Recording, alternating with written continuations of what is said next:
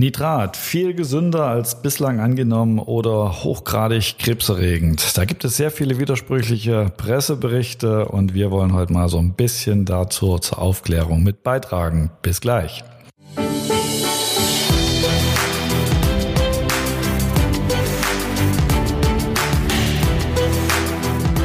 Momentan überschlagen sich wieder die Pressemeldungen zum Thema Nitrat. Gestern wurde mir ein Bericht zugespielt äh, mit dem Hinweis, äh, Nitrat ist viel gesünder als bislang angenommen, was ich denn davon halte.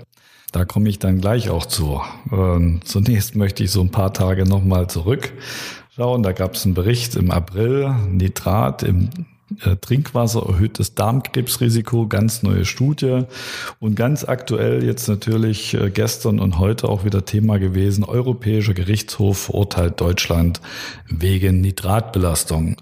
Klar, dass da jetzt wieder ein, äh, der Gegenbericht im, bei Facebook oder im Internet kursiert. Nitrat ist ja gar nicht so schlimm, ist ja mitunter sogar gesund. Was ist aber nur dran an dem Ganzen? Gehen wir mal so ein bisschen in die äh, Tiefe, in die Details hinein. Dieser Bericht, falls ihr den auch gesehen habt oder von gehört äh, oder mal von irgendjemand, der Wasserfilter vertreibt auf, auf Aktivkohlebasis und sagt, ja, das Nitrat ist ja gar nicht so schlimm, das ist ja, ja, ist ja im Obstgemüse sogar gesund. Dazu folgender Bericht haben wir gefunden äh, aus der Welt, veröffentlicht am 15.01.2011, also doch schon ein paar Tage alt. Und ähm, die Headline dort ist, äh, Nitrat ist viel gesünder als bislang angenommen. Ich lese mal so ein bisschen aus dem ähm, Bericht vor, damit das möglichst unverfälscht bei euch dann ankommt. Es wird hier geschrieben, mittlerweile melden sich immer mehr Forscher zu Wort, da die Nitrat gesundheitsfördernde Wirkungen zuschreiben. Es senkt den Blutdruck, sorgt für eine gesunde Verdauung, es fördert die Durchblutung. Nitratreich Ernährte sind sportlich leistungsfähiger, ergab eine Studie.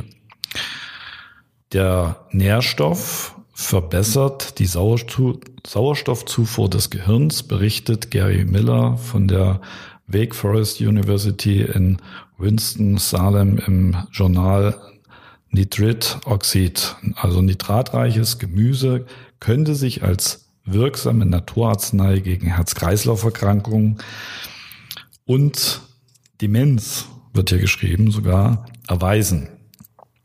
Glaubt nicht nur er.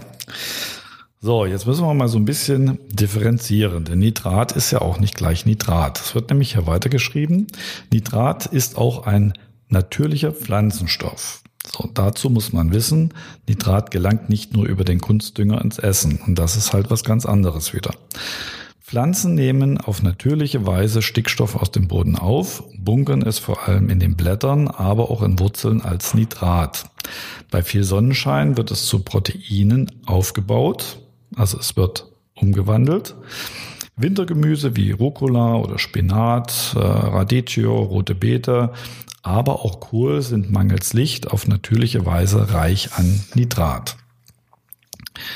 So, jetzt hat dieser Gary Miller äh, weitergeschrieben, er stellte eigens eine nitratreiche Kost mit rote Betesaft, Spinat und Salat zusammen und gab diese acht über 70-Jährigen, also acht Personen, über 70 Jahre alt, einen Tag und ein Frühstück lang.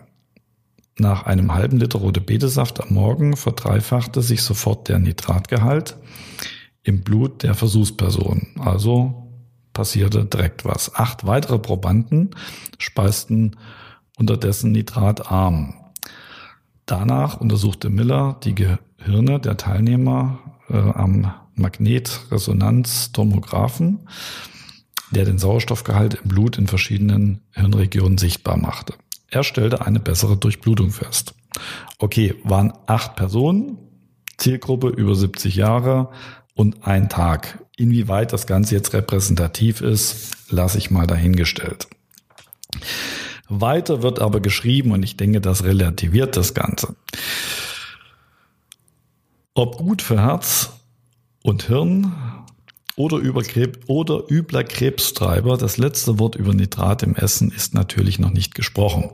So, 2008 zog die Europäische Lebensmittelsicherheitsbehörde vorläufige Bilanz. Es sei unwahrscheinlich, dass Nitrat aus Gemüse zu merklichen Gesundheitsrisiken führte. Dagegen überwiegen die nützlichen Effekte. Aber es sind halt noch keine Studien.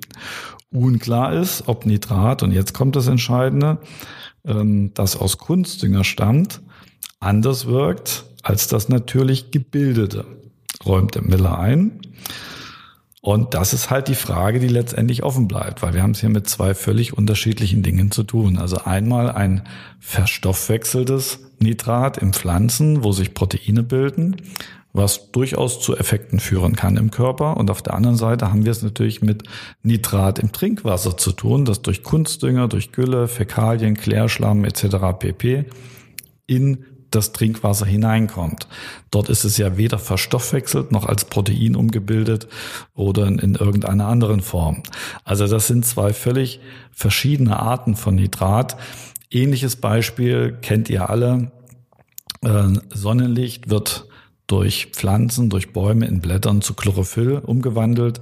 Wir können das essen, haben dadurch wieder natürliche Vorteile. Das geht natürlich nicht direkt mit Sonnenlicht. Also wir können selber kein Chlorophyll bilden.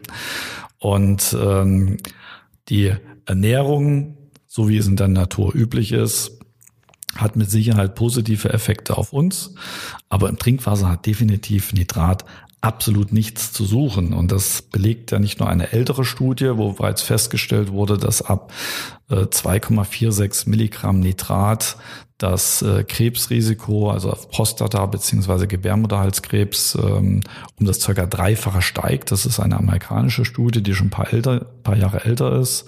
Im Deutschen Ärzteblatt 2007 wurde mal veröffentlicht, nee, Entschuldigung, 1997 schon, dass äh, Nitrat im Wasser unter anderem auch zu Jodmangelerscheinungen, Schilddrüsenfehlfunktionen, Magen-Darm-Reizung führen kann und bei Kleinkindern natürlich besonders kritisch ist da dort äh, die Sauerstoffzufuhr im Blut blockiert werden kann.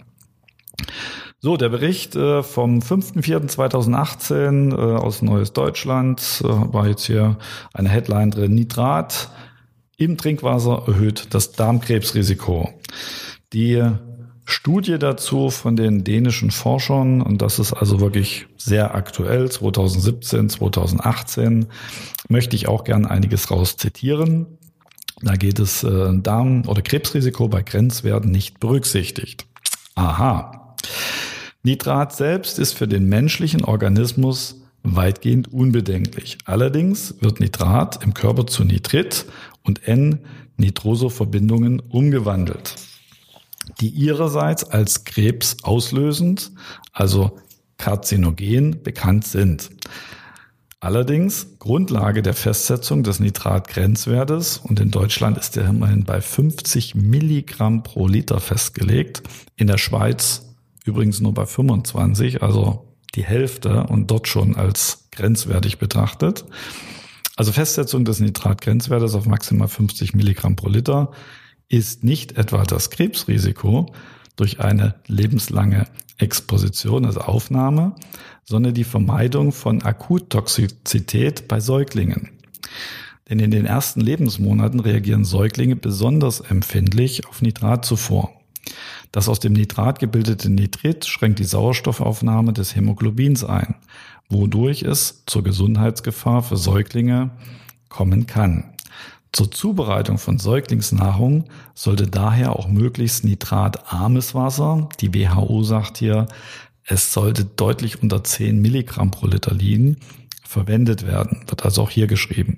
Tipp dazu, ähm, bei Säuglingen, wenn ihr jetzt unsicher seid, ist Nitrat im Wasser drin, ja oder nein. Ich meine, ihr könnt zum einen messen lassen, wobei das in der Regel eine Tagesform ist, also so wie wenn ihr Blutdruck messen lasst oder euren Puls fühlt der schwankt ja auch permanent. So haben wir festgestellt, dass auch die Nitratwerte mittlerweile sehr stark doch schwanken im Trinkwasser. Wenn ihr da auf Nummer sicher gehen wollt, kleine Kinder habt, Säuglinge oder Eltern kennt, die äh, Kleinkinder haben, unser Tipp, äh, was immer noch eine sehr, sehr gute Qualität ist, aus dem Bioladen, Plose, Black Forest, Lauretana, diese Wässer zeichnen sich noch durch eine sehr geringen Nitratgehalt aus und sind natürlich ansonsten auch optimal für Säuglingsernährung geeignet, weil sie sind frei von Arsen, Uran und anderen Stoffen. Das nur mal so am Rande.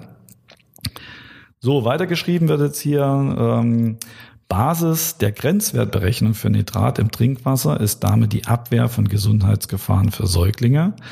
Das langfristige Krebsrisiko für Erwachsene spielt dabei bisher keine Rolle, obwohl der Zusammenhang zwischen Nitratbelastung und Krebsrisiko seit langem bekannt ist. Dänische Wissenschaftler haben nun analysiert, ob es bereits bei Nitratkonzentration unterhalb des 50 Milligramm pro Liter Grenzwertes Hinweise auf ein erhöhtes Krebsrisiko gibt. Und die gibt es. So, und zwar schaut das wie folgt aus.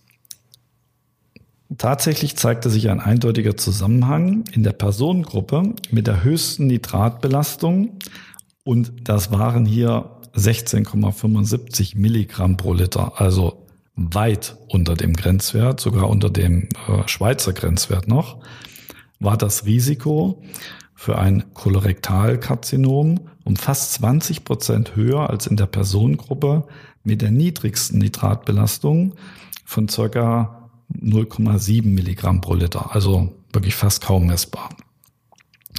Ähnlich sahen auch die Ergebnisse äh, für das Kolonkarzinom und das äh, Rektumkarzinom aus.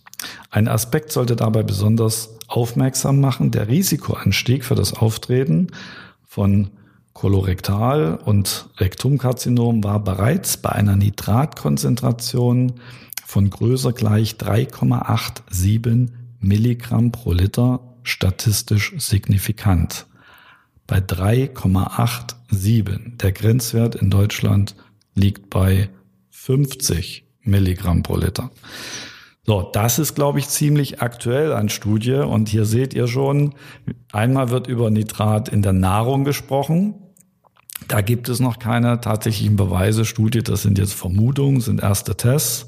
Aber was definitiv bekannt ist und auch mit Studien, mit mehreren Studien schon belegt wurde, dass Nitrat durch die Bildung von den Nitrosaminen im Körper definitiv als ungesund und sogar als krebserregend, krebsgefährdend gilt.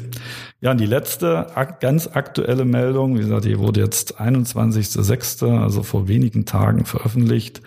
Der Europäische Gerichtshof verurteilt Deutschland wegen Nitratbelastung seit mehreren Jahren bereits angekündigt. Bereits äh, vor einigen Jahren äh, gab es eine Veröffentlichung von der Europäischen Kommission, dass Deutschland auf dem zweitletzten Platz in der EU liegt mit der Nitratbelastung, weil über 70 Prozent unserer Grundwässer und Brunnen bereits mit Werten über 50 Milligramm pro Liter, also oberhalb des Grenzwertes belastet sind.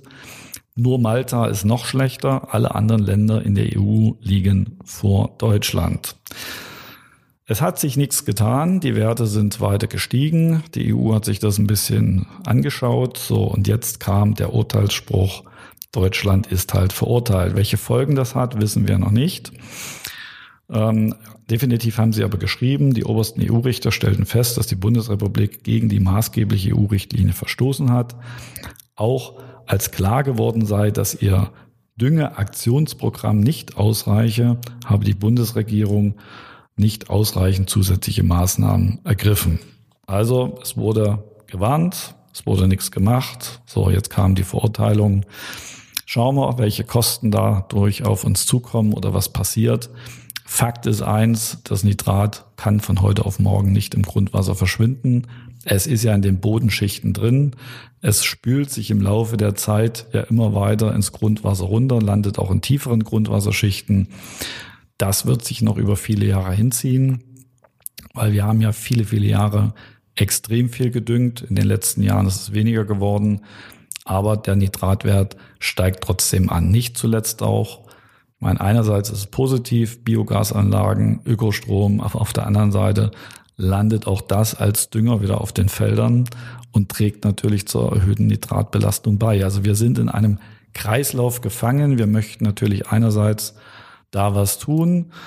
Wir möchten einerseits auch dieses schöne Leben haben, alles was dazugehört. Wir möchten gerne Dinge essen, das muss gedüngt werden. Massentierhaltung, auch die Fäkalien, das kommt natürlich alles auf dem Acker drauf. Und letztendlich, wenn Nitrat im Wasser dann drin ist, sind meistens auch Antibiotika-Rückstände und natürlich auch äh, Hormone aus der Massentierhaltung dann auch mit nachweisbar. Also es ist nicht immer nur das eine, und es ist schwierig, da auch einen Schuldigen zu suchen. Letztendlich wollten viele von uns oder wir, wenn ich das mal so pauschal sage, ja auch diesen Lebensstandard genießen, haben die günstigen Preise in Discountern akzeptiert. Der Trend geht Gott sei Dank jetzt wieder zu mehr Qualität. Äh, höre ich bei immer mehr Verbrauchern von uns, äh, dass sie sagen, ja, zum Beispiel Fleisch, ich esse weniger, aber dafür eine gute Qualität, achte ich drauf, um diesem Billigwahn da etwas entgegenzuwirken, weil dadurch muss natürlich mehr produziert werden, dadurch entsteht jetzt mehr Gülle, mehr Fäkalien, kommt mehr Dünger auf die Felder drauf und letztendlich landet das alles wieder im Grundwasser und kommt über unser aller Trinkwasser wieder zurück. Jetzt ist die Frage, was dagegen tun? Also beim Essen, das müsst ihr selber entscheiden. Ja, wollt ihr da Nitrat drin haben? Ja, nein. Beim Trinkwasser definitiv, es gehört nicht rein. Wird bei Firmen, die Wasserfilter verkaufen, oft viel erzählt. Also es gibt da sogar Aktivkohlefilteranbieter, die sagen, ja, unser Filter, der hat NSF drauf der filtert alles raus. So, wenn ich dir die Frage stelle, Nitrat auch, ja, alles. Wie, wie soll das bei Aktivkohle gehen? Weiß ich nicht, sagt unsere Firma, ist alles raus, glaube ich. Okay, auch eine Variante, auch eine Weisheit. Aber Physik und Chemie setzt auch ein NSF-Siegel nicht außer Kraft. Bedeutet abgesehen davon was völlig anderes. Da geht es mehr um die Materialien, aber nicht um die Filterleistung. Also Vorsicht bei Aktivkohlefilter oder Ultrafiltrationsanlagen oder auch ähm, äh, Filtern, die nur solche Aktivkohlefilter drin haben, wie Kannenfilter, Filtertürme, ähm, basisches Aktivwasser, Ionisierer, die arbeiten in der Regel alle nur auf Aktivkohlebasis mit äh, verschiedenen anderen Schichten drin, ähm, erhöhen manchmal so ein bisschen den pH-Wert, aber die können alle kein Nitrat filtern. Genauso können natürlich diese äh, Wasser, Energetisierer, Vitalisierer, alles, was es da so auf dem Markt gibt, die physikalische Struktur des Wassers ändern und auch den Kalk in der Struktur verbessern. Das funktioniert durchaus. Aber sie können auch kein Nitrat entfernen, reduzieren oder die Wirkung, dass es im Körper dann zu Nitrit und gewandelt wird, in irgendeiner Form beeinträchtigen. Das funktioniert nicht. Da bedarf es schon einfach besserer Techniken, die darauf ausgerichtet sind, Nitrat herauszufiltern. Und das so als Tipp zum Thema Nitrat, wenn ihr dort in der Überlegung seid, euch irgendwann einen Wasserfilter zuzulegen, achtet von vornherein drauf, dass solche Risiken mit ausgeschlossen sind, also dass Nitrat sicher gefiltert wird, das geht halt nur über bestimmte Techniken. Und dass diese Filter auch unbedingt mikrobiologisch sicher sind, denn es kommen durch äh, Fäkalien, durch äh, Verunreinigung auch immer mehr multiresistente Erreger mit äh, ins Grundwasser, teilweise auch schon im Trinkwasser gefunden. Das gehört natürlich auch nicht in einen Filter hinein, weil diese Risiken, die kann gar keiner abschätzen, was da bei uns im Körper passiert. Ich hoffe, ich konnte ein bisschen zu diesem Nitrat, Wirrwarr momentan äh, von der Aufklärung her beitragen. Was also jetzt der Unterschied ist, Nitrat in Obst, Gemüse beziehungsweise Nitrat im Trinkwasser. Wenn ihr konkrete Fragen habt, schreibt uns bitte. In den äh, Shownotes äh, sind wieder unsere Kontaktdaten drin. Wenn ihr ansonsten noch äh, Wünsche oder Erweiterungen, Ergänzungen zum Thema habt, auch das sehr gern schreiben wir mit dazu. Und falls ihr konkret euch mit dem Thema Wasserfilter beschäftigt, könnt ihr uns natürlich auch kontaktieren, entweder über unseren Konfigurator, wo ihr genau einstellen könnt, was möchte ich haben, was soll der Filter können und welche Filterkategorien äh, können was leisten. Also da seht ihr dann in der Übersicht, was kann meinetwegen jetzt ein Kannenfilter, was kann eine Ultrafiltration, was kann Aktivkohle, was kann Umkehrosmoseanlage, was kann Multibarriersystem, was kann basisches Wasser, also Ionisierer und, und, und, und, und, was es alles noch gibt, um dort mal eine genaue Übersicht zu haben. Mensch, worauf muss ich überhaupt achten? Was kann überhaupt welche Technik? Weil da stellen wir immer wieder fest, die meisten Verbraucher sind tatsächlich damit überfordert, verlassen sich dann auf Aussagen von Vertretern von gewissen Firmen. Die kennen natürlich zum Teil ihre Risikofaktoren, versuchen das in der Beratung dann zu vermeiden, sprechen sie also gar nicht an. Aber das hilft euch nicht weiter. Ihr müsst einfach auf Nummer sicher gehen können. Nicht, dass euch das passiert, was ich diese Woche leider in Hamburg auch getestet habe. Da hatte ein Interessent, äh, wird jetzt also Kunde bei uns auch, einen Aktivkohlefilter. Und dieser Aktivkohlefilter wurde also schon stutzig bei der Messung. Wir prüfen so aus, äh, als Grundwert ähm, immer mal den Leitwert mit. Der war nach dem Filter deutlich höher als im, im Leitungswasser sage ich, okay, das deutet schon mal auf eine Filtersättigung hin. Man muss dazu sagen, der war gerade mal vier Monate in Betrieb. Filterwechselintervall wurde mit sechs Monaten angegeben. Der Härtegrad war nach dem Filter doppelt so hoch als im Leitungswasser. Oha, was passiert hier jetzt gerade? Das heißt, der Filter gibt selbst äh, vorher angelagerten äh, Kalk, also äh, Hydrogencarbonat, gibt der schon wieder ab, weil wir haben halt die Gesamthärte gemessen. Nitrat äh, rutschte eins zu eins durch, war geringfügig im Wasser, aber extrem auffällig waren die Schwermetalle. Und ähm, dort hatten wir im fließenden Wasser in der Messung ca. 200 Mikrogramm ähm, Gesamtmetallbelastung im Leitungswasser drin. Also alles, was Kupfer, Cadmium, äh, Blei, äh, Nickelanteile, ähm, äh, Kobalt kann noch mit drin sein, äh, also, also ein Mix aus dem. Und nach dem Filter kamen, ich habe das zweimal gemessen, weil ich konnte es gar nicht glauben, 1000 Mikrogramm. Also das Fünffache hat der Filter abgegeben. Das heißt, er war schon so gesättigt. Das ist halt auch der Effekt, das bleibt am Anfang hängen und wird dann im Laufe der Zeit, warnen auch die Verbraucherzentralen davor, wieder rausgespült. Und ähm, das darf natürlich nicht sein. Also deswegen erzähle ich euch dieses Beispiel. Das wäre das Schlimmste, was passiert. Ähm, der ähm, Klient hatte sich natürlich den Filter zugelegt, fünfjähriges Kind, sagte, ah, ich möchte viel für Gesundheit tun, mir ist es einfach wichtig. Und dann wird sowas festgestellt, das geht gar nicht. Da sind auch 500 Euro, die investiert sind oder 300 Euro oder 1000 oder wenn es höher geht, noch schlimmer, völlig fehl investiert, wenn das Ergebnis hinten einfach nicht passt. Und deswegen macht ihr das ja. Das Ergebnis muss passen. Punkt. Da gibt's kein Grau, da gibt's nur Schwarz oder Weiß. So, mit diesem Tipp wünsche ich euch bis zum nächsten Podcast, wo ihr auch gespannt sein könnt, wieder auf ein interessantes Interview. Alles, alles Gute. Bleibt weiterhin gesund. Denkt dran, viel Wasser trinken, schön über den Tag verteilt trinken. So wie ihr atmet, braucht ihr auch über den ganzen Tag Wasser. Also alles Gute, bis bald, euer Aquacrutsch Thomas. Ciao.